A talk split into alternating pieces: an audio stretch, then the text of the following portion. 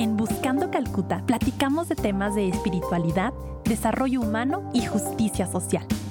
Nos inspiran las palabras de Madre Teresa de Calcuta.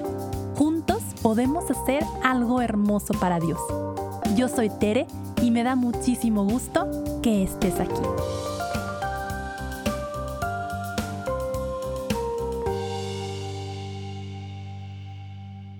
Bienvenidos a el segundo capítulo de esta segunda temporada de Buscando Calcuta. Hoy tengo el honor de presentarles a un amigo muy querido, muy sabio, que, que quiero mucho, Carlos Gutiérrez, alias Famer. Famer es licenciado en filosofía, estudió en el Seminario Arquidiocesano de Chihuahua por varios años, ahorita se desempeña como servidor público, en particular en cuestiones que tienen que ver con atención a grupos vulnerables y desarrollo comunitario. Y pues el día de hoy nos va a platicar un poco de su discernimiento vocacional. Pues sin más preámbulo, le doy la bienvenida. Le pido que también nos platique un poquito de, cómo ha sido su viaje con Dios antes de empezar de lleno con el tema de discernimiento del día de hoy. Famer, bienvenido. Tere, muchas gracias. Eh, es un honor y un privilegio poder estar aquí. Y bueno, mi, sí, pues mi encuentro con Dios pasa en, en momentos específicos o, o sobre todo en, al igual que muchos, ¿no? En la adolescencia. Eh, fui desde siempre eh, servidor del altar de pequeño y, conforme pasaba el tiempo pues eh, quería más, ¿no? me metí al grupo de jóvenes y, y, me invitaron a un coro ahí a hacer pininos con la guitarra y, y a partir de ahí empieza como el, el, caminar con Dios. Todo ese proceso fue, fue porque sentía bonito o porque en el retiro del grupo sentí muy padre, o porque este en el coro cuando te decían que qué bonito quedó, pues sentía muy muy chido también, ¿no? Entonces, pues fue así como mi primer encuentro con Dios fue así como meramente sentimental, por así decirlo. Y, y no me había dado cuenta que me estaba perdiendo de mucho. Luego nosotros empezamos a ayudar en el Congreso Católico de Adolescentes. Claro. El Congreso Católico de Adolescentes, todos lo conocemos, año con año cambia su ambientación. Nos encargamos, un grupo de ahí de la parroquia, nos encargábamos eh, de la ambientación del, del, Congreso. Yo rayaba. Por eso Famer, porque, porque era el apodo de grafitero. Entonces antes, antes como de mi proceso de conversión, era como muy vago, era como, pues sí, andaba ahí rayando paredes y eh, pertenecía a, un grupo y todo, ¿no? Entonces, pues gracias a eso, Dios dijo, bueno, quiero que este grafitero venga y me ayude a, rayar acá cosas bonitas y cosas buenas y productivas. Y de ahí, el padre Daniel Portillo eh, me invita, nos invita al grupo a hacer la invitación de un congreso vocacional recuerdo mucho que, el Padre Daniel expuso al Santísimo y pasó entre nosotros. Entonces, ese yo creo que fue mi primer encuentro real o, o ya no tan emotivo con Dios. Eh, como cuando prendes un cerillo, siento yo. O sea, fue así una chispa que encendió fuego en el corazón increíblemente. Entonces dije yo, ah, caray, ¿qué es esto? Pues se sintió un padre. Famer, perdóname que te interrumpa, pero para los que nos están escuchando, ¿qué, ¿qué, diferencia hay entre esto de emotivo y real que marcas ahorita?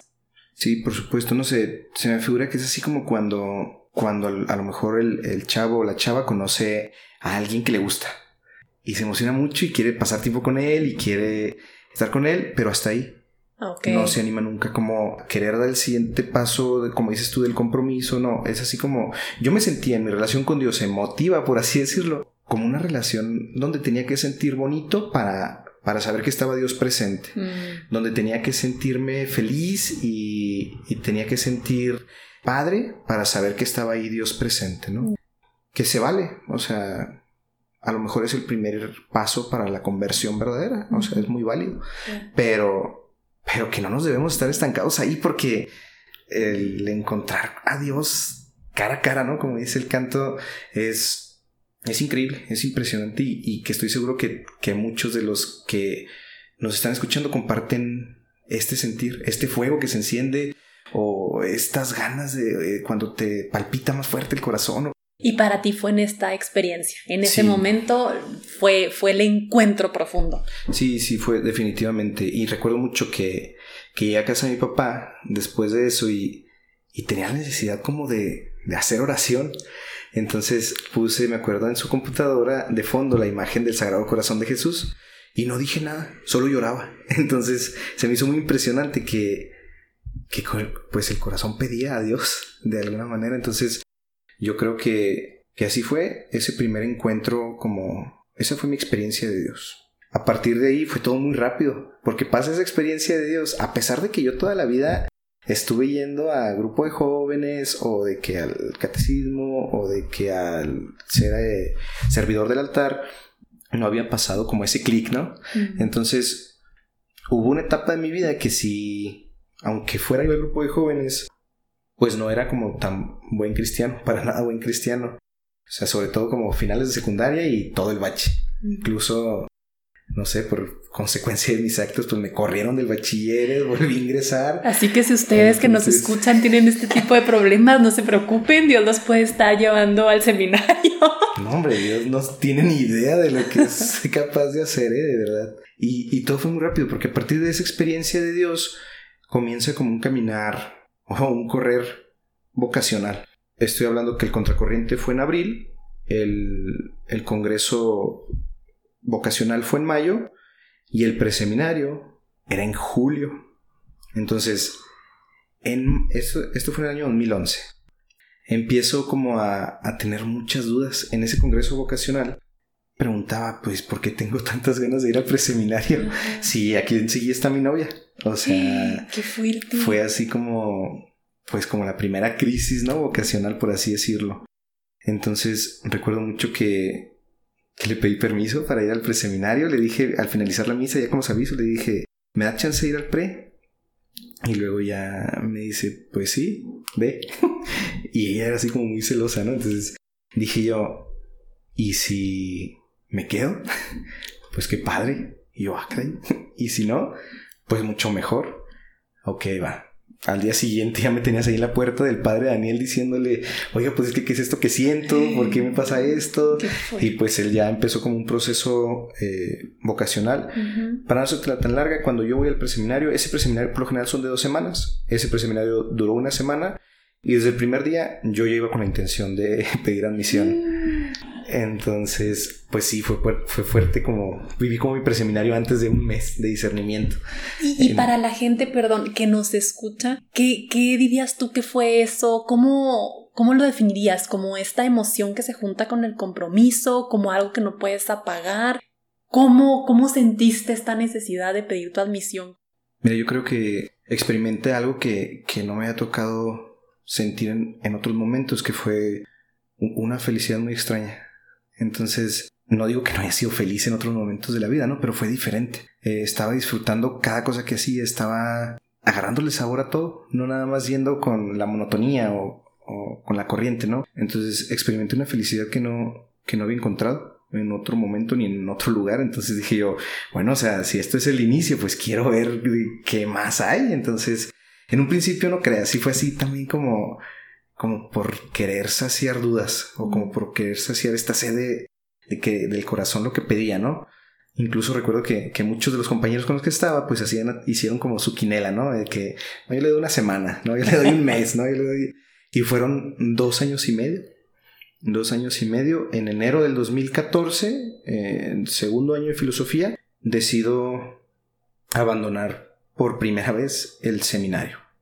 Entonces, esa experiencia de, dos años y medio me dejó muchos hermanos, muchos amigos. De las cosas más fuertes yo creo fue, fue que, me, que me conocí a mí mismo mucho también. El seminario te regala esa oportunidad de, trabajar todas tus áreas, tu área espiritual, tu área humana, tu área pastoral, tu área académica, entonces te das cuenta que, que eres más inteligente de lo que piensas, te das cuenta que puedes ayudar a las personas más de lo que crees, te das cuenta que pese a todas las heridas que todos tenemos, como tú ya nos los has dicho en, otros, en otras ocasiones, pese a todas las heridas con las que cargamos o con el costal que traemos lleno de piedras, pese a eso, y no solo pese a eso, sino a través de eso, podemos ayudar a, mucha gente.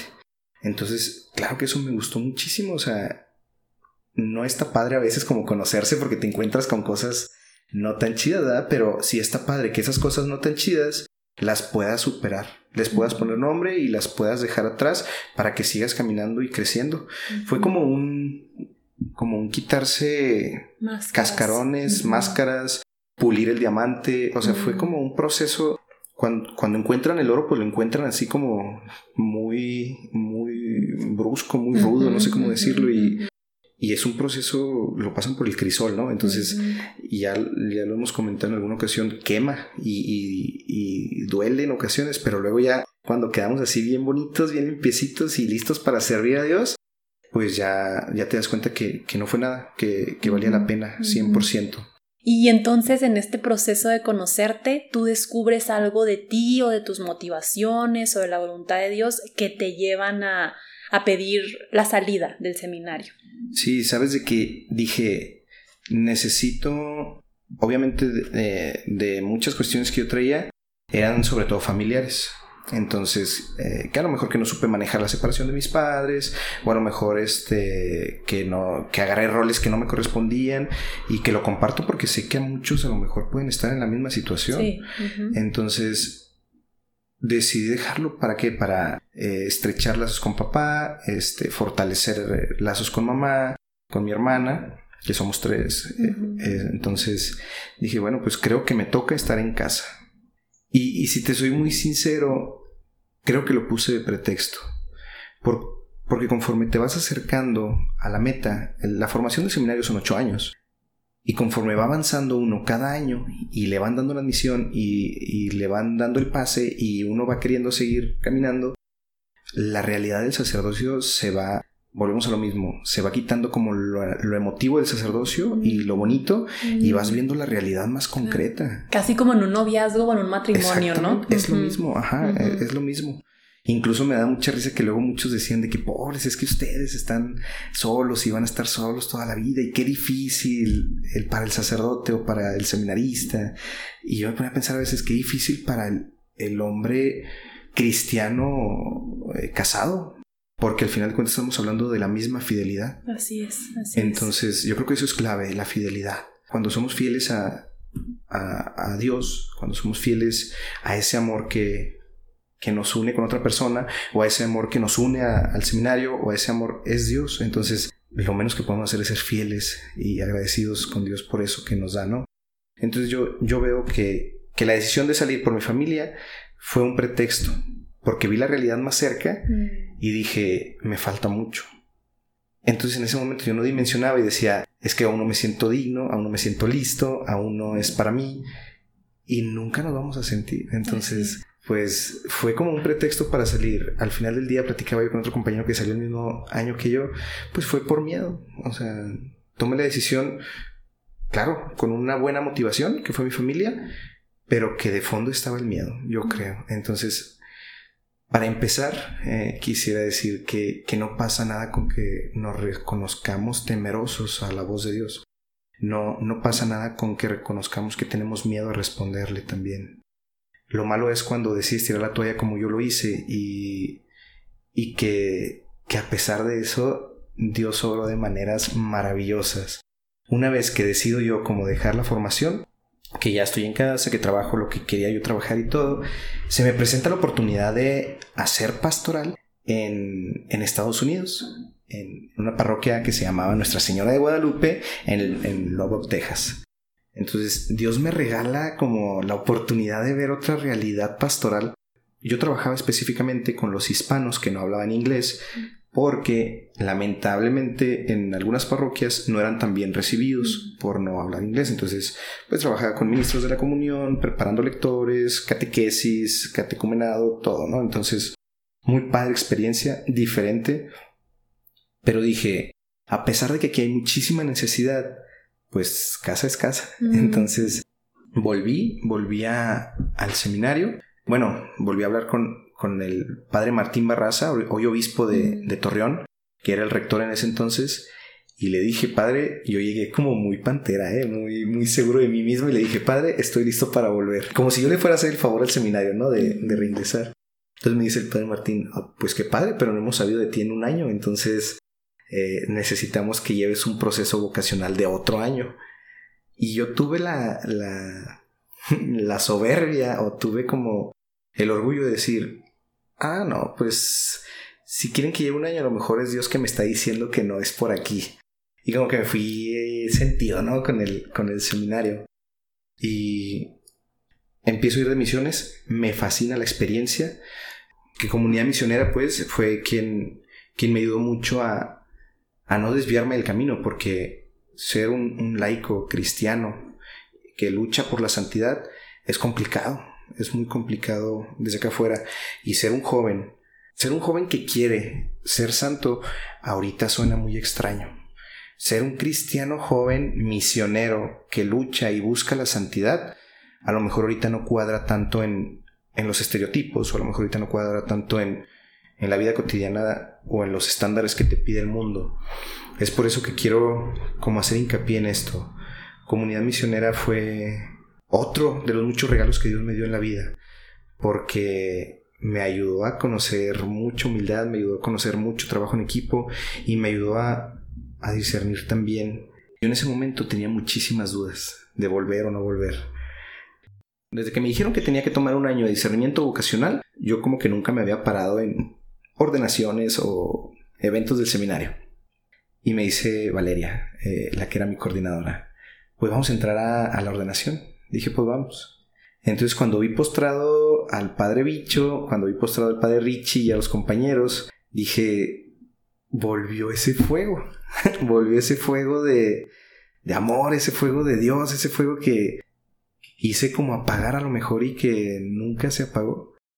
Y vuelvo a lo mismo, todo es mediación de la gracia porque en ese tiempo volvía el padre Oscar Gaitán de estudiar en Roma que fue el que me estuvo acompañando para el reingreso. Cuando yo salgo de la ordenación, voy corriendo con el padre Antonio Sepúlveda, que era como el que me estuvo acompañando espiritualmente eh, afuera.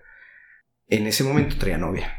Entonces me decía el padre, si tú ya tienes estas dudas, es porque nunca, o sea, nunca se fueron, o sea, nada más tú te hiciste loco siempre, entonces es, esto es para ti, me decía el padre, entonces, si, si quieres mucho a esta chica, este, déjala, padre, pero me falta un año para entrar, déjala, no estés jugando.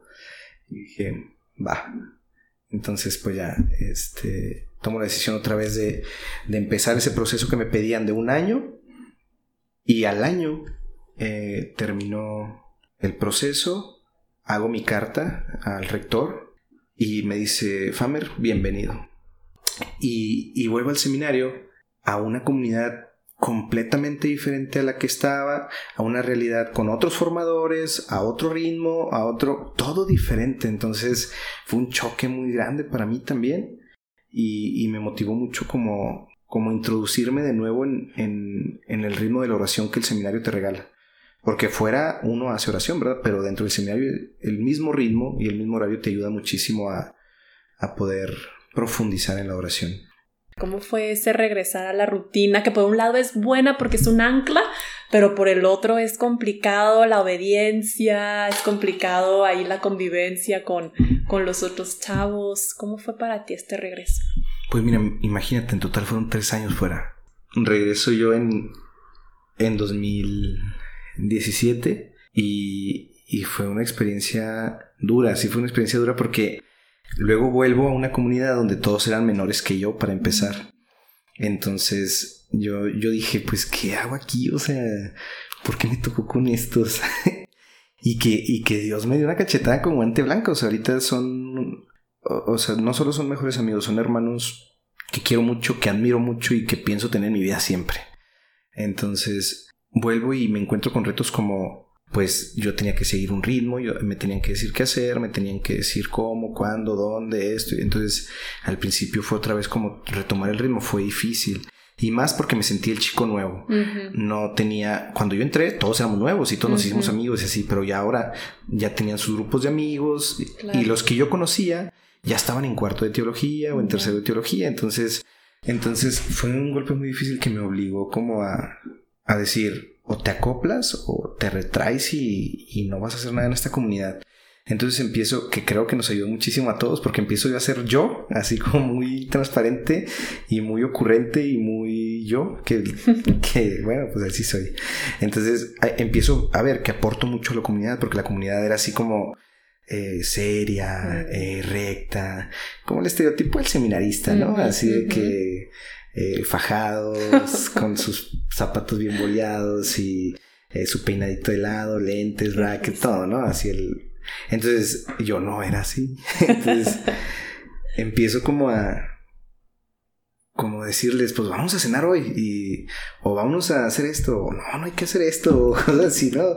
Como no de rebelde, pero pues metiéndole vida, digamos, ahí al grupo. Como dando una chispilla y nada, pues nomás necesitaban cosquillas porque prendieron sí, estos sí, sí, sí, o sea, ayudó muchísimo. Me ayudaron mucho a mí, sobre todo en lo académico y en, y en la parte que, me, que necesitaba yo de estar, o estar sereno y, y ayudé yo creo a, a, inyectar un poquito de chispa también a la comunidad y nos complementamos muy padre mm. y ya solo no tardé ni el semestre, ya para el siguiente semestre ya éramos muy, muy, muy hermanos todos. Mm. Claro, con las diferencias que uno se encuentra, porque imagínate, o sea, vives, en ese entonces yo vivía con otras nueve personas, diez personas eh, de mi grupo que no, que no pensaban igual que yo, que no tenían mi misma edad, que no venían de una realidad parecida. Entonces tarde o temprano tienes que chocar forzosamente. Pero eso es muy padre, eso es muy padre porque el conflicto te ayuda mucho a crecer y el conflicto te ayuda mucho a, a afianzar amistades. Muchas veces le huimos y muchas veces no estamos acostumbrados porque no nos gusta. Aquí nos gusta que nos digan nuestras verdades o aquí nos gusta que, que no que nos digan que no estamos bien o cosas así, pero cuando de verdad cristianamente y con mucha caridad, entras en conflicto con alguien y entras en diálogo con alguien que no piensa igual que tú, van a pasar dos cosas. O van a terminar este, a golpes o van a terminar siendo muy buenos amigos. Entonces, yo creo que el conflicto, yo creo que el diálogo, que no es lo mismo y no relaciono, pero, pero el conflicto nos, nos, ayuda mucho a ser amigos, el conflicto nos ayuda mucho a crecer, el conflicto nos ayuda mucho a ser mejores cristianos también. A Jesucristo cuántas veces no lo conflictuaron, a Jesús cuántas veces no puso en, en conflicto a muchas personas. Entonces, pues estamos llamados a ser buenos cristianos y el conflicto es parte, yo creo que de este ser buen cristiano. Famer, y entonces tú vuelves al seminario, estás estos tres años, pero algo en ti no estaba quieto algo en ti todavía como que te decía que, que, Dios te quería, te quiere para grandes cosas, que quiere que seas luz de las naciones, pero que tal vez no era por ahí, o me equivoco. Yo entré, yo vuelvo en segundo de filosofía. En tercero de filosofía hacen cambios, el obispo hace cambios en, el equipo formador y llega como mi asesor el padre Antonio Sepúlveda, que fue el que me metió en un primer momento al seminario otra vez, bueno, el que me ayudó mucho a tomar la decisión él y el padre Oscar Gaitán. Entonces, yo súper feliz, o sea, dije, ¿qué onda? Pues viene mi amigo el padre Toño, o sea, nos va muy bien. Pues nada, o sea, fue súper difícil porque pues él tenía que ser su rol de asesor. no tenía que tener como preferencia, no tenía que... Entonces chocábamos muchísimo, o sea, porque nos conocíamos, porque éramos amigos, porque... Entonces fue un conflicto muy grande que voló lo mismo, me ayudó muchísimo porque me hizo, me hizo no ser el, no confiarme, me hizo no, no abandonarme así como a la confianza de que, ah, pues al cabo el padre es mi amigo. Y no, me exigía al contrario, me exigía más. Yo me imagino que eso pasa cuando algunos papás que son maestros tienen a sus hijos como alumnos. ¿Qué ha pasado? Entonces se le exige más, o sea, obviamente se le exige más y me gustó muchísimo eso, fue un reto muy padre. Y él nos hacía mucho la analogía que tercero de filosofía, que es el cuarto año de formación, es como dar el anillo de compromiso. El pasar a teología es como dar el anillo de compromiso a la novia. ¿Y quién es la novia? El sacerdocio, el mismo Jesucristo.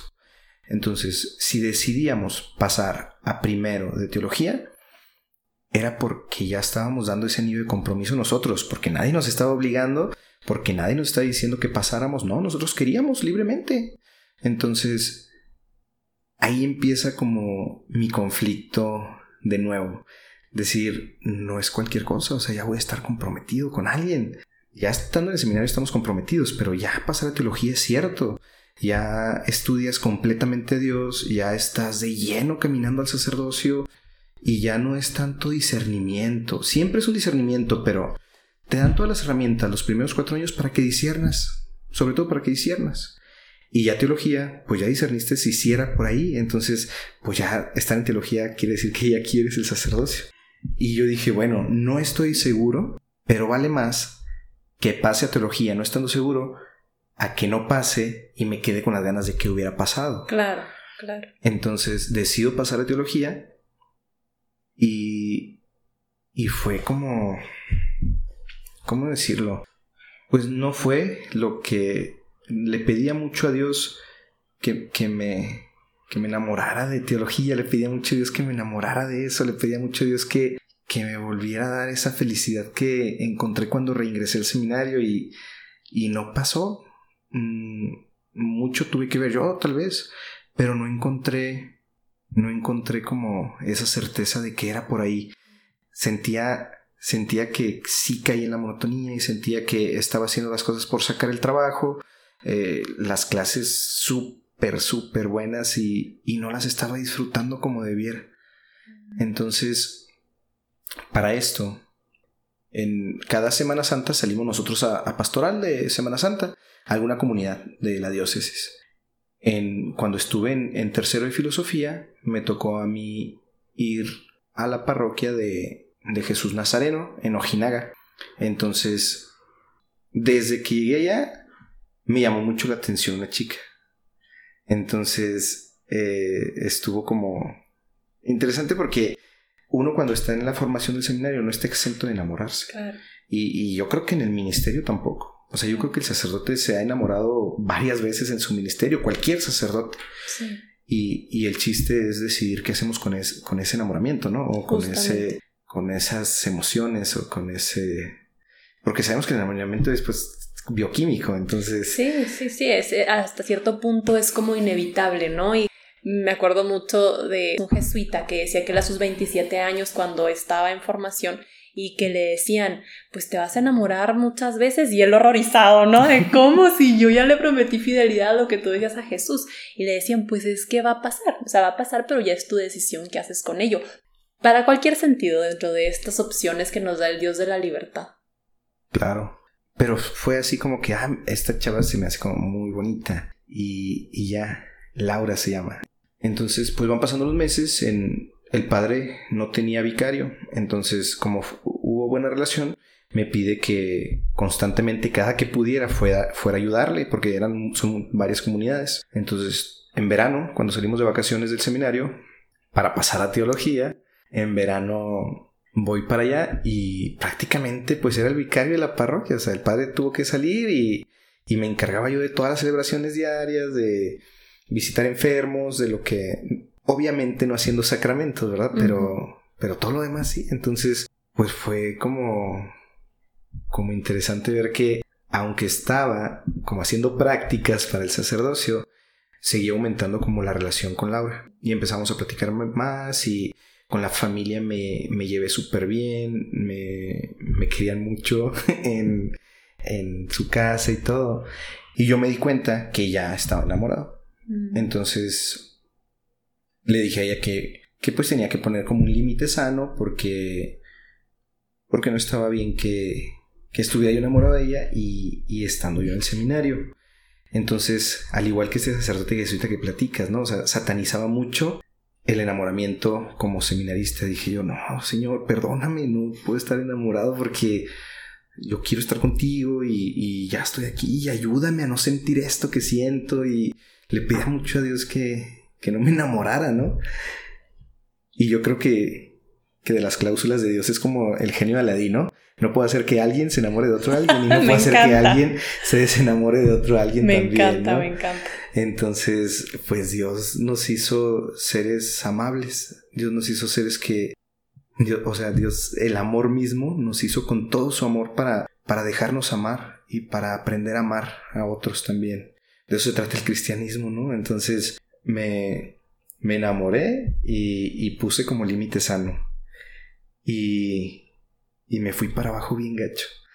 No, no era feliz, no, no estaba bien, estaba triste, no, no quiero llamarlo depresión, ¿verdad? Porque la depresión es muy fuerte, pero, pero sí caí en... En una desolación. Sí, en desolación, exacto, como quería saludarla, quería hablarle, quería platicar con ella, simplemente saber cómo estaba. Y luego me doy cuenta que ella también. Entonces, pues no, hasta que me animé y un día le mandé un mensaje, nada más saludando, y ella también, y ya volvimos a platicar. Entonces, yo tenía mucho conflicto por eso, porque estaba enamorado y era seminarista. Platico de nuevo con el padre Antonio Sepúlveda y platicábamos. Yo le decía, padre, es que yo no quiero tomar ya, de, o sea, yo sé que ya no me puedo salir del seminario porque ya estoy ahí y ni modo. Yo no, yo no quiero salir del seminario porque no voy a ser plenamente feliz. Porque si salgo, mmm, Dios no va a darme la oportunidad de ser tan feliz como si soy sacerdote. Entonces, pues él solo me escuchaba y yo hablaba y hablaba y hablaba. Me dijo, porque yo citaba como al profeta Jeremías, ¿no? Es de que desde antes de que te formaras en el vientre de tu madre, yo ya te había elegido para que fueras profeta de las naciones. Entonces, a mí me marcaba mucho eso, decir, si no soy sacerdote no voy a ser feliz, o sea, puedo andar con ella o no, puedo eh, casarme o no, y ya no voy a ser plenamente feliz si no es el sacerdocio. Entonces por eso no me salgo, por miedo a no ser feliz. Y me decía el padre, o sea, Dios te ama tanto que no estás predestinado para nada. Y esto me gustaría como dejarlo bien claro para todos aquellos que, que experimentamos dudas o experimentamos si es o no es por aquí. Dios nos ama tanto que no que no nos obliga a hacer algo. Sería contradictorio a todo su amor. Dios nos ama tanto que que no estamos predestinados para ser esposos o para ser religiosas o para ser sacerdotes o para ser solteros. Lo único que quiere Dios de nosotros es que seamos felices. Lo único que busca Dios de nosotros es que nos dejemos amar y que amemos y que con todo eso seamos muy felices. Si tú le pides a Dios ser muy feliz, la vocación específica va a ser consecuencia. Pero antes de elegir una vocación específica estamos muy llamados a la santidad, primero que nada. Cuando nosotros caminamos por ese, esa vereda de la santidad, del camino a la santidad, vamos a, a descubrir nuestra vocación específica. Dios está buscando que seamos muy felices en donde estemos, en lo que hagamos, en nuestro trabajo, en nuestra escuela, en nuestro grupo de jóvenes, en nuestra pastoral, Dios está buscando que tú seas muy feliz. Entonces, no nos clavemos mucho en pedirle por una vocación específica si antes no le pedimos por nuestra felicidad o si antes no le pedimos por nuestra santidad de ser felices y ser santos. Me encanta esto que estás diciendo, Faber. Me recuerda mucho a San Juan que dice que en el amor no hay temor. ¿Y cuántas veces tomamos decisiones por temor? Por temor a fallar, por temor a no equivocarnos, por temor incluso a la presión social. ¿Y cuántas veces creemos que Dios actúa en el temor? Que Dios es como que una especie de ogro o de justiciero de... Yo me lo imagino a veces malamente, ¿no? Sobre todo antes de conocer eh, más a profundidad el amor de Dios como alguien así que nada más está viendo a ver si toma la decisión correcta cuando hay un cruce de caminos. Y no, muchas veces Dios nos pone estas diferentes opciones justo en momentos que son definitivos para nuestras vidas para que nos demos cuenta de las posibilidades, así como te pasa a ti, ¿no? De que tenías la opción, gracias a Dios, del seminario, la opción de una familia santa, si Dios quiere, y que es como, mira hijo, te amo tanto que aquí están estas opciones, aquí está todo lo que tengo preparado para ti, elige. Y elegiste entonces, Famer. Yo recuerdo mucho cuando, cuando me decías esto, que te platicaba de, de Laura y que me comentabas esto, a mí me marcó mucho también eso porque te comparto que luego se acercan compañeros que, que, satanizan esto, ¿no? Como el enamorarse de una chica. Y precisamente hace poquito se acercó un, un muy buen amigo y me decía, es que estoy bien clavado con una chava. Y, fíjate cómo es el diablo que, que nos llega por ahí. Yo decía, espérate, espérate, o sea, para nada.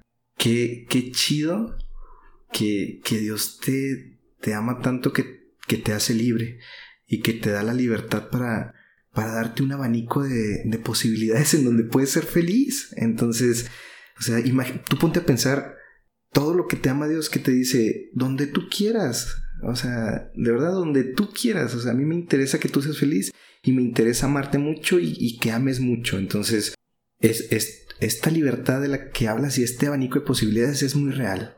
O sea, y todos los que nos estén escuchando, pónganse a pensar todas las posibilidades que no tenemos diariamente.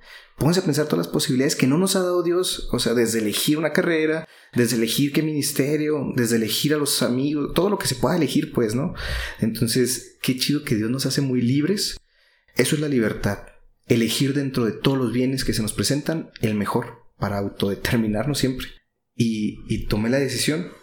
Quiero aclarar esta parte, ¿no? O sea, Dios Dios me ha tenido muy chiple siempre. Y yo a veces sé que no, no se van a escandalizar, ¿verdad? Pero yo creo que, que Dios no es justo. Porque si fuera justo, no tendría todo lo que tengo. A veces sí siento que Dios no es justo, porque si fuera justo, yo no estaría tan bendecido con tantas cosas. Pero, pues me tranquiliza mucho que tengo un Dios que ama y un Dios que, que es puro amor y, y que nos da mucha libertad. Entonces, Dios me ha dado siempre mucho y, y quiero aclarar que, que, el conocer a Laura fue, fue un regalo para decirme, tengo muchas opciones para ti en donde puedes ser feliz. Porque yo con todas las dudas que experimentaba, tuve un par de situaciones no gratas y no agradables que, que me desilusionaron también y que, me, que pusieron en tela de juicio como mi camino al sacerdocio. Se me fue como apagando esa llama este, al sacerdocio porque yo malamente desde el principio le tiré a eso antes de ser santo y antes de ser feliz. Entonces cuando nosotros queremos responderle a Dios con una vocación específica como primera opción, tal vez no salga tan bien. Tal vez primero tenemos que hacer eso, pedirle por nuestra felicidad y pedirle por, por nuestra santidad. Entonces yo lo hice al revés y no funcionó. Y cuando me doblegué, cuando le dije ¿sabes qué? Ya, lo que tú quieras. aunque estoy aquí en el seminario y quisiera esto y, quiero mucho a Laura y ya, lo que tú quieras, le dije. Entonces esa fue la clave. Abandonarme por completo en él y decir, yo no voy a poder solo, ayúdame tú a, a saber por dónde es. Cuando nosotros nos aferramos a seguir el camino que nosotros queremos para nosotros, porque erróneamente creemos que es lo mejor para nosotros, y no tomamos en cuenta a Dios, muy seguramente no van a salir tan bien las cosas. La clave es eso, como hacer parte de nuestros proyectos de vida, hacer parte de nuestras decisiones, hacerlo parte de, de cualquier cosa que vayamos a hacer, hacer parte a Dios de esto. Sí funciona muy bien, de verdad se los comparto que funciona muy bien porque ahorita yo tomo la decisión de, de salir del seminario. Laura sí influyó, por supuesto, pero no fue determinante. Y y ahorita estoy muy enamorado de ella. Ahorita salgo yo del seminario y, y empiezo un proceso también como de adaptación afuera, porque ya era diferente, ¿no? Volver a casa. En el seminario no nos falta nada. Entonces en casa es, sí, ahora le lavar los trastes o a ayudar en casa o ir a trabajar y todo, ¿no? Entonces, más aparte, el buscar el crecimiento espiritual, buscar la misa, buscar la confesión. Ahora ya no era ir a necesitaba confesión y no era caminar 200 metros para confesarme con el padre o quería ir a misa y no era levantarme e ir a la capilla que estaba a 500 metros, entonces ahora era buscar mi espiritualidad, mi alimento sólido, ¿no? Entonces ese era un reto también muy fuerte. Empiezo yo a, cuando salgo, pues Laura dice, o sea, ella nunca quiso que yo saliera porque no quería sentirse como culpable y no que ella es muy creyente y muy católica y eso fue yo creo que lo que me enamoró más de ella, su, su relación con Dios, que, admiro mucho y, respeto mucho. Salgo yo del seminario y empiezo como a, ahora sí, a hablar con ella. Le digo, mira, ahorita pues sí estoy muy enamorado y sigo muy enamorado. Y, ya nos declaramos el amor y ya como que entonces dijimos los dos, vamos a ponerlo en manos de Dios.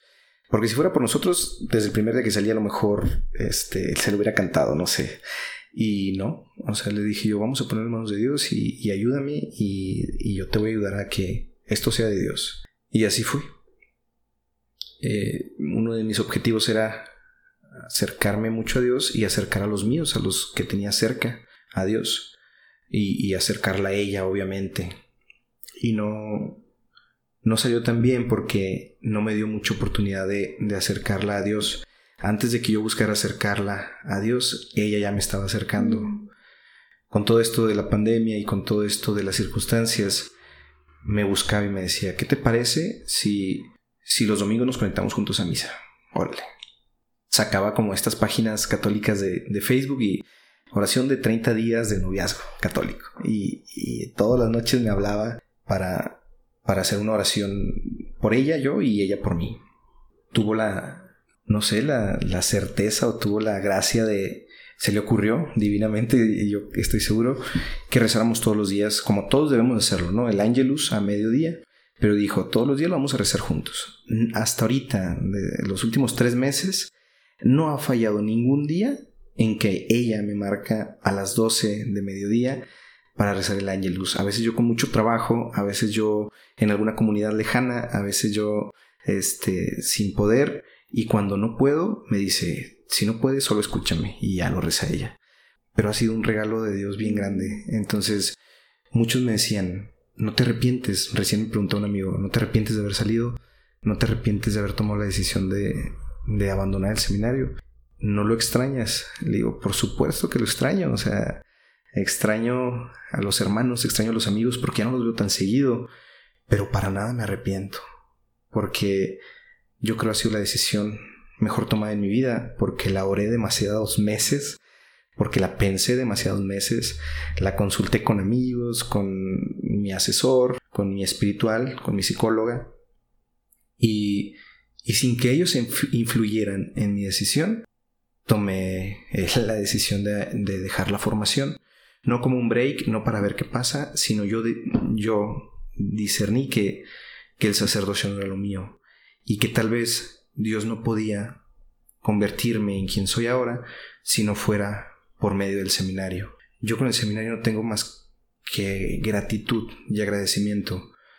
Eh, Dios por medio del seminario vio que estaba revolcándome en el lodo, me sacó, me bañó por medio de los formadores, de los amigos, de él mismo, me vistió, me enseñó cómo hablar, me enseñó cómo caminar, me enseñó cómo comportarme y luego ya me dijo, ahora sí estás listo para Laura. Entonces, yo creo firmemente en que Dios está en medio de mi noviazgo. Decido salir con ella, empezamos a salir ocasionalmente por la distancia, obviamente nos veíamos todos los días, una vez a la quincena, una vez a la semana. Y, y el primero de marzo decido pedirle que sea mi novia. Y, y, accede, obviamente, pues ya era así como algo que, queríamos los dos y hicimos como la promesa de que Dios estuviera como bien presente en el noviazgo porque dijimos el día que, que Dios no esté y, que queramos hacer las cosas como nosotros, ese día tal vez no, no funcionemos tan bien. Igual que en cualquier otra relación con amigos, igual que en cualquier otro eh, noviazgo, igual que en el matrimonio, igual que en tu relación con Dios. Cuando hagas algo que, que es importante para ti, que sea determinante en tu vida y no involucras a Dios, no va a funcionar. Saldrá a lo mejor ahí más o menos bien, pero, pero cuando, cuando involucramos a Dios sale excelente. O sea, cuando involucramos a Dios sale de maravilla. Entonces, yo creo que, que eso fue como mi breve historia de, de cómo entré, salí, eh, volví a entrar y volví a salir. Ahorita quisiera decirlo de nuevo. La hora no fue determinante, pero me ayudó mucho a, a ver lo que Dios quiere para mí, que es ser feliz. Lo repito de nuevo para que nos quede bien claro a todos. Y, y ahorita Dios me regala un noviazgo que, que espero se consume en un matrimonio muy santo también, porque todo, todo noviazgo católico ya maduro debiera ser eso, como desde el primer día yo le dije a Laura, o sea, si voy a andar contigo es porque, porque quiero construir algo, las bases desde ya de algo para siempre, asustándola, ¿no? Pero no, no es para, para ver si funciona. Si, si entramos en noviazgo con una mentalidad de a ver si funciona, pues tal vez no, no, no hagamos lo suficiente porque funcione. Si entramos con la mentalidad desde que el principio vamos a construir junto con Dios algo para Él, para siempre, tal vez sí tenga más posibilidades de, de funcionar. Pues agradezco que ustedes eh, me hayan escuchado. Te agradezco a ti, Tere, infinitamente que, que me hayas invitado. Yo los invito a todos aquellos que tienen dudas, que, hagan lo que ya mencionamos. Primero pidan mucho ser felices y, luchar por la santidad. Y la vocación específica es consecuencia y es fruto de hacer esto. De, de, antemano, muchas gracias y, y que Dios esté con nosotros siempre, de verdad. O sea, Dios esté con nosotros siempre y, y no tengamos miedo a, a, tomar decisiones que nos equivoquemos, porque si, si son erróneas, Dios va a estar ahí. Si son acertadas, Dios va a estar ahí. Y los tropiezos nos ayudan a, a conocer el suelo y, a no despegar los pies de ahí. Y, y nos ayudan a ser más fuertes también, a caminar más firme y a caminar mejor. De verdad, crean que todo es mediación de la gracia y, y estamos a la orden también para, para cualquier cosa.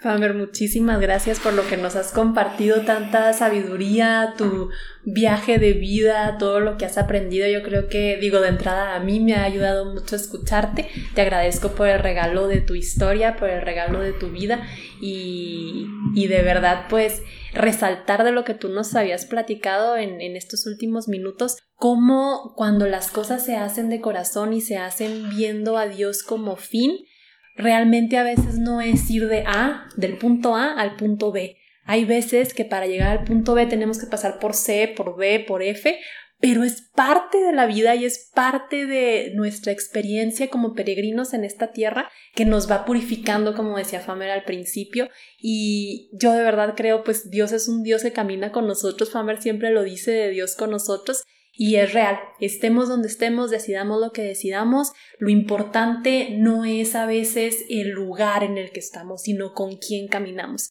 Muchas gracias, Famer. Gracias por compartir con nosotros y gracias a ustedes por llegar hasta este punto. Nos vemos en el siguiente capítulo. Dios los bendiga.